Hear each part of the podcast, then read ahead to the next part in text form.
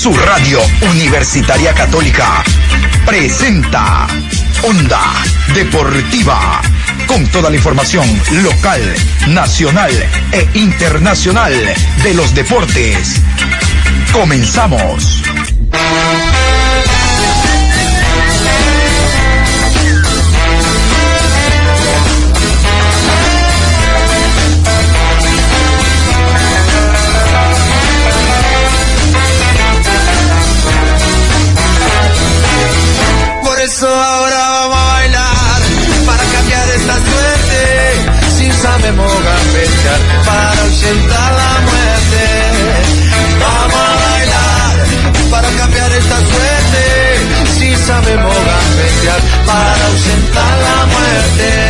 Hola, ¿qué tal? ¿Cómo les va? Qué gusto saludarlos. Abrazo cordial para don Juan Pablo Moreno Zambrano, con el gusto de siempre. Aquí estamos iniciando la programación Onda Deportiva. Hoy martes 14, programa 807 a lo largo de este día. Como siempre, abundante información. Ya les contamos en la mañana el tema arbitral. Los soplapitos, entiéndase los árbitros, decidieron pitar ya el día de ayer. Iban a pitar el fin de semana, desde el día viernes. Les conté en la mañana que el partido del viernes va para domingo y el partido del domingo va para viernes. Es decir, el partido técnico Manta va para domingo y el partido Barcelona-Cuenca va para viernes, porque Barcelona se va la próxima semana a Brasil a enfrentar al Flamengo. Ya se los dije. Ojo, ya lo conocen. El Cuenca juega el día viernes. Pero lo que ustedes no saben, lo que ustedes creo que no se han enterado, es que el Cuenca no entrena. No entrena el Cuenca. ¿Y por qué no entrena? Porque no hay billete, no hay plata, hay deuda. No hay billete, hay deuda. A mí me dijeron, y yo creía igual que usted, y usted también, y usted, y usted, de que con el grupo inversor, el grupo inversor se iban a acabar los problemas e iba a haber plata para todos, para usted y para mí también, para todos, que iban a estar al día en sus pagos los, los, los, eh, jugadores. Y no me vengas a decir que es por la pandemia. No, no, no, no, no. Esto no es pandemia. Cuando hay un dinero extra que va a ingresar, se llama extra porque está fuera del contexto y la planificación que tenemos todos. Esto viene aparte. No hay plata. No ha habido billete. Vamos a escuchar este comunicado que nos envió, no a nosotros, digo como prensa, ¿no? Yo nunca digo, me llamaron, me dijeron, no, no, a todos nos dicen. El, el conmigo no va. Eh, esto está en el, en el chat del Deportivo Cuenca, el departamento de comunicaciones que lo dirige y bastante bien don Coco Verdugo, nos envía este comunicado. Vamos a escuchar el comunicado que envió Coco Verdugo respecto al tema Deportivo Cuenca, no entrenamientos, no hay plata. Escuche. Club Deportivo Cuenca, comunicado. A nuestra hinchada y a la afición deportiva del país, informamos que la directiva, junto al grupo de trabajo del Club Deportivo Cuenca, en estas horas realizan gestiones para encontrar una solución definitiva al tema económico hasta la finalización del torneo. Departamento de Comunicación, Club Deportivo Cuenca. Decía la vieja de mi abuela, completando la peseta para hacer el real, algo así. Así está el Cuenca ahorita. ¿Y el grupo inversor? Bueno, les voy a hablar de un tema más agradable. Ya está la jornada, las fechas para la jornada triple en el mes de octubre. Hablamos de eliminatorias suramericanas. Ecuador jugará su primer partido, todo apunta, el 7 de octubre en Guayaquil, no te pongas bravo, en Guayaquil ante Bolivia a las 7 de la noche. No te pongas bravo. La casa de la selección sigue siendo Quito. El partido del 10 de octubre será en eh, Caracas ante la selección venezolana, 7 de la noche, hora ecuatoriana, y el partido en Barranquilla será a las 4 de la tarde en el Metropolita- Metropolitano. Así se llama el estadio, Roberto Meléndez, Estadio Metropolitano. Estadio Monumental, nombre Isidro Romero Carbo, el comercial Banco Pichincha. El nombre del estadio es el Roberto Meléndez, conocido como el Metropolitano. Vamos a continuación entonces con todos los detalles en torno a este tema. La eh, jornada, la triple jornada que ya FIFA anunció aquí. Conforme a lo resuelto por el Consejo de la Conmebol, se estableció que las ventanas internacionales de FIFA de los meses de septiembre y octubre constarán de tres fechas, cada una para las eliminatorias sudamericanas. Octubre, fechas 11, 5 y 12. La FIFA confirmó el pedido hecho por la Conmebol y además adicionará dos días más de dichas jornadas. Salvo acuerdo entre los equipos, en la ventana internacional de octubre los días de los partidos serán fecha 11, jueves 7 de octubre, Uruguay versus Colombia, Perú recibe a Chile, Venezuela enfrenta a Brasil, Paraguay versus Argentina y Ecuador frente a Bolivia. Fecha 5, domingo 10 de octubre, Colombia versus Brasil, Venezuela enfrenta a Ecuador, Bolivia versus Perú, Argentina recibe a Uruguay y Chile medirá a Paraguay. Fecha 12, jueves 14 de octubre, Colombia versus Ecuador, Brasil versus Uruguay, Bolivia enfrenta a Paraguay, Argentina recibe a Perú y Chile versus Venezuela. La Conmebol ha solicitado a las asociaciones miembros la confirmación de los horarios, ciudades y sedes que se darán a conocer oficialmente en los próximos días.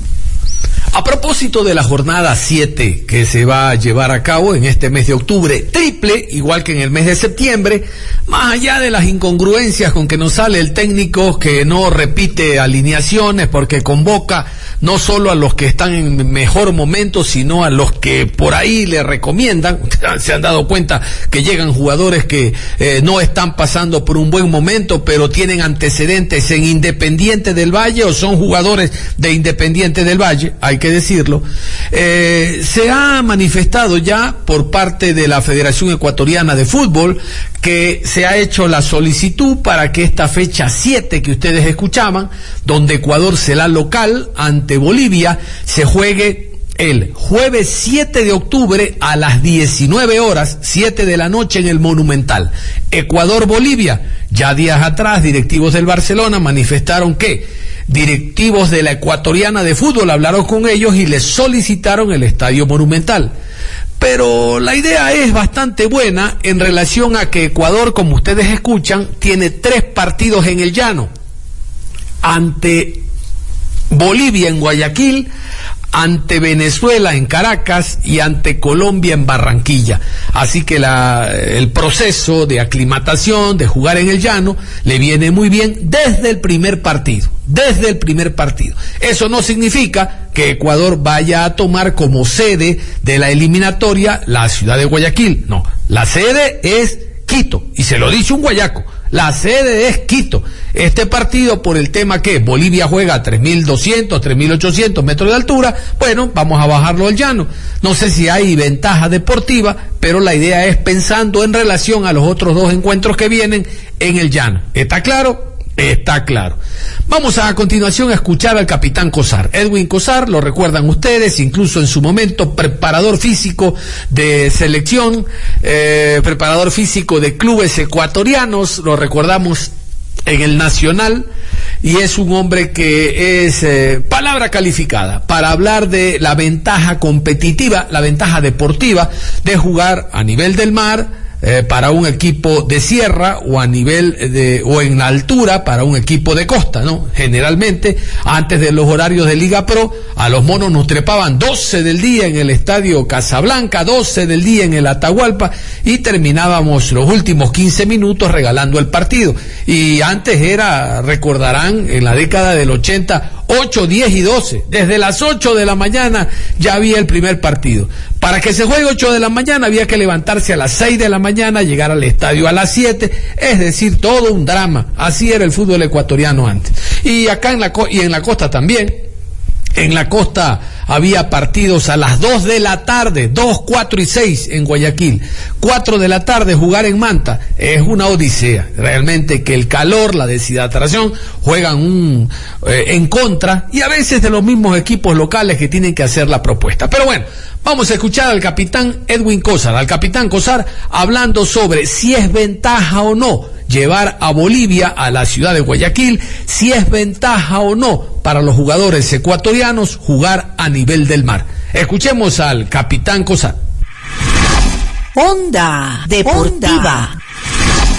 En referencia a la decisión que lógicamente ya está tomada y analizada previamente por el cuerpo técnico de la selección, quisiera yo previamente remontar eh, el análisis del Ecuador en tres eliminatorias anteriores consecutivas de clasificaciones a los mundiales. El Ecuador siempre buscó eh, tener una primacía de jugar en altitud. Es verdad que nos está jugando ahora en el, en el Estadio Olímpico Atahualpa, se está jugando en esta eliminatoria en el, Estadio de la Liga, que está avalado por la Comebol y por la FIFA. Yo creo que siempre eh, lo histórico es importante, el momento futbolístico de los jugadores que actualmente están convocados a la selección, los posibles jugadores que el seleccionador cite para esta convocatoria que va a jugar frente a Bolivia de local, de visitante frente a Colombia y, Venezuela. Creo que se van a dar lógicamente el partido que es contra Colombia, posiblemente sea en la, altura o en el llano, no estoy, no estoy claro, pero de que si la Ecuador va a jugar a nivel del llano y después va a tener que jugar en la altura, creo que aumentaría un poco más eh, la posibilidad primaria. En cuanto a Bolivia, eh, desde el punto de vista de oxigenación, tener una, una relativa respuesta favorable, en donde al estar al nivel del mar, la oxigenación aumenta en el jugador, y es verdad que Bolivia tiene altitud, 3.800 metros, estado en el Hernández Siles de La Paz, me recuerdo con Nacional en el año 2000 cuando jugábamos la Copa Libertadores, Nacional contra Stronger de La Paz, que ganamos 5 a 1. Eh, nosotros habíamos hecho eh, una muy buena participación en la altura en esa época con Nacional, que en paz descansa Doraga Miranovic, y hablo de la, de la experiencia de lo que es jugar en el llano y jugar en la altura. Entonces me recuerdo que en esa ronda nosotros de partidos habíamos tenido un partido, me acuerdo con el en, Sao Paulo, que habíamos jugado con Juventudes cuando estaba dirigiendo eh, Felipao a, las, a, Juventudes de, de Brasil en la Copa Libertadores y habíamos perdido 3 a 1. E inmediatamente nosotros nos movilizamos a La Paz para tener el compromiso para jugar allá en el Hernández Siles de La Paz cinco días antes y lo cual realmente no nos afectó la altitud. Lo que le pasa ahora a Bolivia es una situación diferente. Yo pienso que ellos vienen ahora a jugar a nivel del mar. Eh, ellos desde el punto de vista físico el problema no, va, no van a tener ningún efecto. Eh, más bien va a ser una favor, favorecer en este caso a los jugadores que vienen de la altitud, en este caso de, de La Paz a jugar en el llano. Por el estado físico creo que no va a pasar en el partido primario el asunto táctico y el momento futbolístico por el cual los jugadores de, nuestro país estén en este partido serán los que cite específicamente a jugar este compromiso. Entonces, este análisis, lógicamente, deben haberlo hecho el cuerpo técnico. Barranquilla, bueno, está a nivel del mar. Entonces, cuando vayan a Venezuela, similar situación es a nivel del mar. Entonces, yo creo que el aspecto físico no va a ser el determinante para buscar ganar en superioridad futbolística a Bolivia. Yo creo que la aplicación táctica, eh, el funcionamiento colectivo del equipo, el momento mental y actitudinal de los jugadores y la claridad y la decisión que el seleccionador ponga con los jugadores de, de nuestra selección y muestren realmente su mejor nivel competitivo analizando este escenario, yo no le veo mayor problema de que en esta oportunidad Ecuador, al darte esos tres partidos que es en el llano, en el llano y en el llano, eh, prácticamente vaya a ser un factor determinante lo físico. En el caso para Ecuador, más bien va a tener, yo consideraría, eh, una mejor eh, respuesta desde el punto de vista futbolístico. Lo que Ecuador tiene que aplicarse mucho más es en lo táctico, en el de tratar de ser efectivo, el de trabajar en las acciones tácticas de balón parado, que realmente vemos que está muy deficiente Ecuador, nuestro país, y que parte de eso es lo que hoy Ecuador está mostrando debilidad dentro de esta fase, de esta fase eliminatoria, en donde no buscamos una ventaja competitiva en acciones tácticas futbolísticas. Lo físico no le ha afectado a la selección nacional en absoluto. Yo creo que el problema del Ecuador es táctico. Yo creo que la altura es una realidad, no es un mito. Yo creo que la influencia fisiológica de jugar en la altura influye acompañada del desempeño táctico que tiene un equipo. Porque si nosotros tenemos un equipo del llano, organizado tácticamente, defensivamente, maneja las intensidades y los momentos del juego de las transiciones, como los ataques con sorpresa, con velocidad y con efectividad, que es lo que le pasó en este caso a Perú, que fue muy táctico y por esa simplicidad tuvo oportunidades claras y, y definidas para buscar una ventaja competitiva en una desorganización defensiva que nosotros la mostramos a jugar contra Perú. Porque desde el punto de vista mental el jugador pensaba que el partido estaba ganado antes de jugarlo. Y lamentablemente ese relajamiento mental se transforma en efectos fisiológicos y de desesperación cuando no tiene claridad para tener una acción táctica en la zona ofensiva. Entonces esa teoría de que cuando el jugador está bien preparado en el llano y juega en la altura, no. La influencia fisiológica disminuye el 3.5% de la potencia aeróbica de un jugador que está en el llano a jugar en la altitud. De que se complementa con las acciones tácticas, un equipo, es lo que le da la racionalidad, el funcionamiento, el desempeño y lo que marca la realidad total de un equipo. Si nosotros hablaríamos que si solamente el fútbol pasara por lo físico, Bolivia fuera campeón del mundo porque juega en altura. Entonces el fútbol pasa por otra situación. El fútbol pasa por la claridad de la aplicación táctica del equipo. Analice usted el partido de lo que pasó Uruguay-Ecuador. Eh, Las acciones a balón parado que tuvo Ecuador no tuvo una sola opción clara de una acción táctica en la zona ofensiva. ¿Cómo puede un jugador a 40 metros generar un cobro de tiro libre o tiro indirecto a 20, 30 metros de la portería y sin hacer acciones de movimientos tácticos en la zona ofensiva. Yo creo que el problema del Ecuador no es físico, el problema del Ecuador es táctico. Yo creo que Ecuador debe volver a la memoria con los jugadores que, que llegaron competitivamente a jugar las tres primeras fechas, eh, ver los jugadores que mejor nivel se encuentran, buscar en la zona ofensiva porque vamos a tener gran posesión de la pelota, jugadores que tengan gran criterio de posesión y de creación en la zona ofensiva, de un alto nivel técnico más que solo físico. Entonces, esos van a ser las fortalezas para mí. El otro, el otro segundo asunto es analizar fundamentalmente las acciones a balón parado del equipo ecuatoriano, de qué, porque va a tener muchas, recuerden lo que yo le digo, va a tener muchas situaciones por el desenlace, por el ímpetu, por la expectativa, por la entrega de los jugadores. Y el equipo ecuatoriano va, nuestro va a jugar en, en, la, en el campo del equipo visitante. Entonces necesitamos jugadores altamente técnicos y con jugadores que puedan llegar por los costados, por los flancos, sí, con velocidad, con cambio de ritmo, con acciones que realmente rompan la línea de cuatro, que a lo mejor sean cinco que tiene atrás Bolivia y que jugadores que tengan mucha claridad en la parte ofensiva y que tengamos la certeza y la efectividad de convertirlas. En el asunto defensivo, el estar muy atentos, el tener muy bien referenciado a los jugadores oponentes cuando estamos atacando, los defensas estar mucho más atentos para que no nos pase lo que pasó con Perú. Las diferentes transiciones que tenía Perú eran por desorganización defensiva de la selección ecuatoriana y por eso se generó lo que se generó. De ahí yo creo que debe haber una afirmación, una seguridad a que todos los jugadores sean ecuatorianos. Yo defiendo esa, no una teoría, sino una verdad. El Ecuador clasificó a tres mundiales con la mayoría de solo jugadores ecuatorianos. Hoy el Ecuador ha exportado más jugadores que antes. Hoy el Ecuador tiene más jugadores en formativas.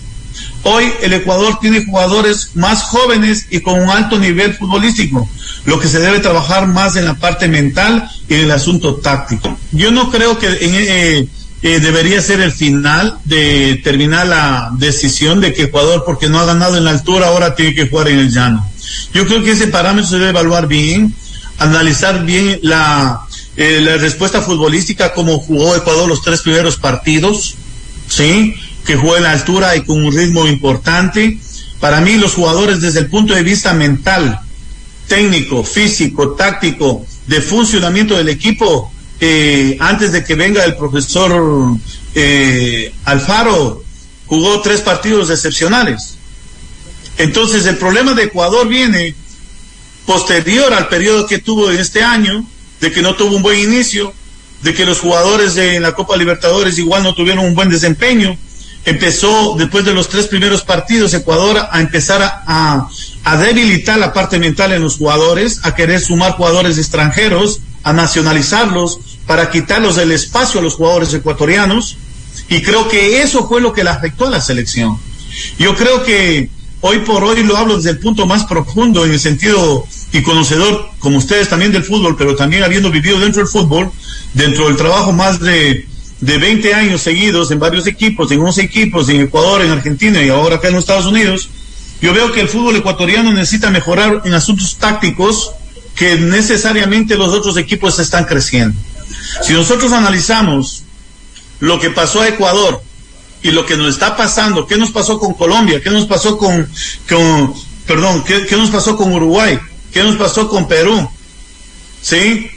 Nosotros le vimos que tácticamente el equipo corrió, corrió, pero no creó una opción de opción de gol clara. Entonces, la recuperación del balón tiene un efecto importante que se llama transición. Cuando la pelota se recupera en la zona defensiva, se debe trabajar en la transición defensa-ataque. Y cuando la pelota se recupera en la zona ofensiva, se debe trabajar en la transición ataque-defensa. Entonces, lamentablemente, lamentablemente, nuestros jugadores recuperan la pelota y vemos que tienen confusión en el momento de darle continuidad al ataque. Analice usted el gesto que mostraba Estrada cuando recibía la pelota Gaibor y en vez de pasarle la pelota al pie, una muy buena línea de pase, un buen desmarque, el jugador lanza la pelota al espacio. Entonces, son conceptos tácticos que realmente se deben corregir. Las acciones a balón parado se deben trabajar. Eso no es cuestión de hablar, es cuestión de trabajar. Entonces son asuntos mentales, futbolísticos, por los cuales el jugador ha tenido, el jugador ecuatoriano en estos momentos ha tenido una actitud de respuesta futbolística que ha afectado en los resultados. Si nosotros le vemos el comportamiento de entrega de los jugadores ecuatorianos, los jugadores que jugaron ahora en Uruguay, podríamos decir que no hubo mucha diferencia con Uruguay. Fue un partido muy de mucha fricción, un partido muy fuerte, un partido donde no mucho, no hubieron muchas llegadas ofensivas del equipo rival, pero cuando los jugadores tienen calidad, necesitan una opción y termina la, situación de fútbol. Y no se termina al minuto 90, sino al minuto 99 cuando se terminaba el juego. Usted vio el, el gol vino al minuto 92. Entonces son esos aspectos que el, jugador ecuatoriano no pasa por el problema físico. El problema del fútbol ecuatoriano pasa por la parte mental y por la aplicación táctica durante los 90 minutos. Ese es mi análisis. Onda Deportiva. Muy bien, el análisis que hace el capitán Cosar realmente muy interesante desde el punto de vista físico Ecuador no hizo un mal partido en Uruguay. Bueno, desde el punto de vista eh, defensivo hizo un muy buen partido, pero en el fútbol debe haber equilibrio. Usted no puede o solo defender o solo atacar. Si solo ataca le pasan 40. Si solo se defiende no marca. El equilibrio en cualquier orden de la vida. El equilibrio. No, usted puede ser un equipo sólido, compacto en defensa, pero si no ataca, ¿qué es lo que le pasó al Ecuador? O puede tener cinco o seis delanteros, pero si tiene eh, una defensa endeble, los seis que marcó se los revierten con siete en contra. No, no, el equilibrio no hubo. Voy a remarcar entonces. 7 de octubre, 7 de la noche, Monumental, Ecuador, Bolivia. 10 de octubre, Estadio eh, no, el Estadio de Caracas, allá en Caracas, en Venezuela, se jugará el partido Venezuela-Ecuador. Y el día, el día jueves 14, en el Estadio Metropolitano de Caracas, en Barranquilla, en el Roberto Meléndez, Colombia ante Ecuador. Hace, hace pocos instantes nada más, eh, las autoridades colombianas, digamos el Comité de Operaciones de Emergencia de Colombia, el Nacional, ha dado paso a que en ese partido pueda haber un aforo del 75%.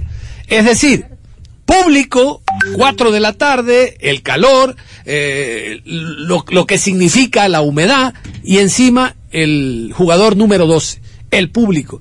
Si se venden todas las localidades, estamos hablando de 37.019 personas. Así está la estadística. Si se venden las 45, el, el 75% que se va a vender, son 37.019 personas, que será el factor extra que tendrá Ecuador.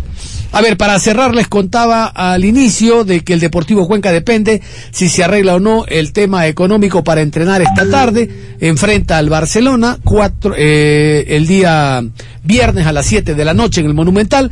Vamos con este boletín del Barcelona. Este boletín respecto a los jugadores lesionados que tiene el cuadro torero. Barcelona Sporting Club regresó a los entrenamientos el día de hoy en las canchas alternas del Estadio Banco Pichincha. Lo realizado fueron trabajos físicos y luego con balón en espacios reducidos bajo la dirección del entrenador Fabián Bustos. La práctica está planificada para las 8 horas 30 el resto de la semana. Novedades. Michael Hoyos, trabajos diferenciados. Mario Pineira se entrenó con el grupo. Pedro Pablo Velasco, diferenciados y sesión de terapia. Atentamente, Departamento de Comunicación Barcelona Sporting Club.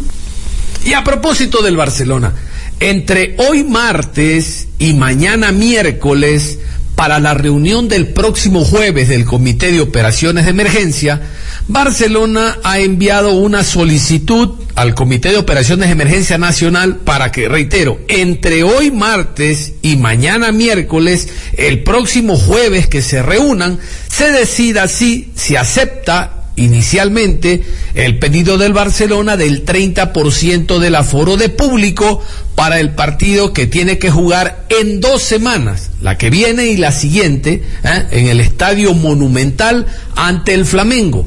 Es por eso que Barcelona, a través de esta carta que ustedes van a escuchar, está pidiendo nuevamente, entiendo que por tercera ocasión, la posibilidad, ahora que se abrió el aforo para el estadio Casablanca, el Rodrigo Paz, tema eliminatoria, se abra la posibilidad para que el monumental tenga presencia de público. Se invita en este comunicado a personal autorizado del Comité de Operaciones de Emergencia o cantonal o nacional que vayan al monumental y observen los protocolos cómo serían. Me parece muy importante lo que está pidiendo Barcelona en aras de un club ecuatoriano que está representando al país y la presencia de público, primero, desde el punto de vista económico, es altamente saludable y segundo, por el tema de apoyo, el grito, el apoyo incondicional, el número 12 en el Estadio Monumental, siempre será un factor muy importante.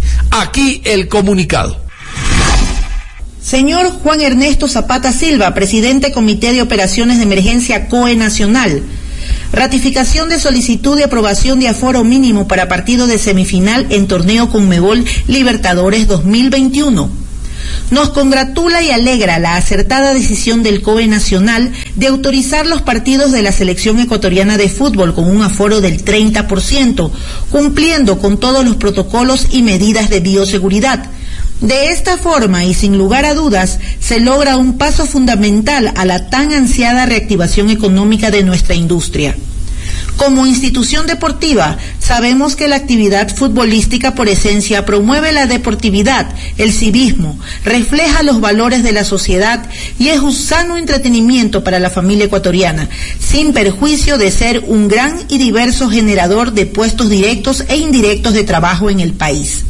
En tal sentido, Barcelona Sporting Club, como usted bien conoce, ha presentado dos solicitudes anteriores referentes a la presencia del público en sus instalaciones para los cotejos del torneo Conmebol Libertadores 2021. Desde el inicio de los distintos torneos en los que participa Barcelona Sporting Club, hemos venido cumpliendo de forma satisfactoria todas y cada una de las medidas de bioseguridad, garantizando la salud de quienes integran nuestra institución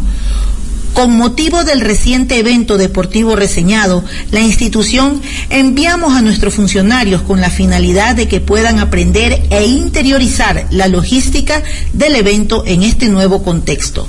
En consecuencia y como punto de partida previo a la autorización del aforo correspondiente, extiendo una atenta invitación a los miembros del COE Nacional y a quienes ustedes se sirvan designar para que en los próximos días realicen una visita presencial y de esta forma puedan evidenciar los protocolos con los que cuenta nuestro escenario deportivo, tomando en cuenta la cercanía del partido correspondiente a la instancia de semifinales del torneo Conmebol Libertadores 2021, a disputarse el jueves 29 de septiembre del presente año, siguiendo los protocolos y demás medidas pertinentes. Sin otro particular, Carlos Alejandro Alfaro Moreno.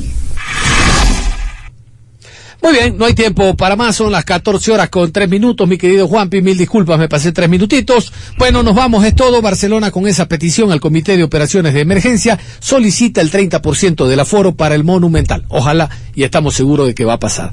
Nada más, un abrazo. Usted hasta tanto continúe en sintonía de Ondas Cañaris.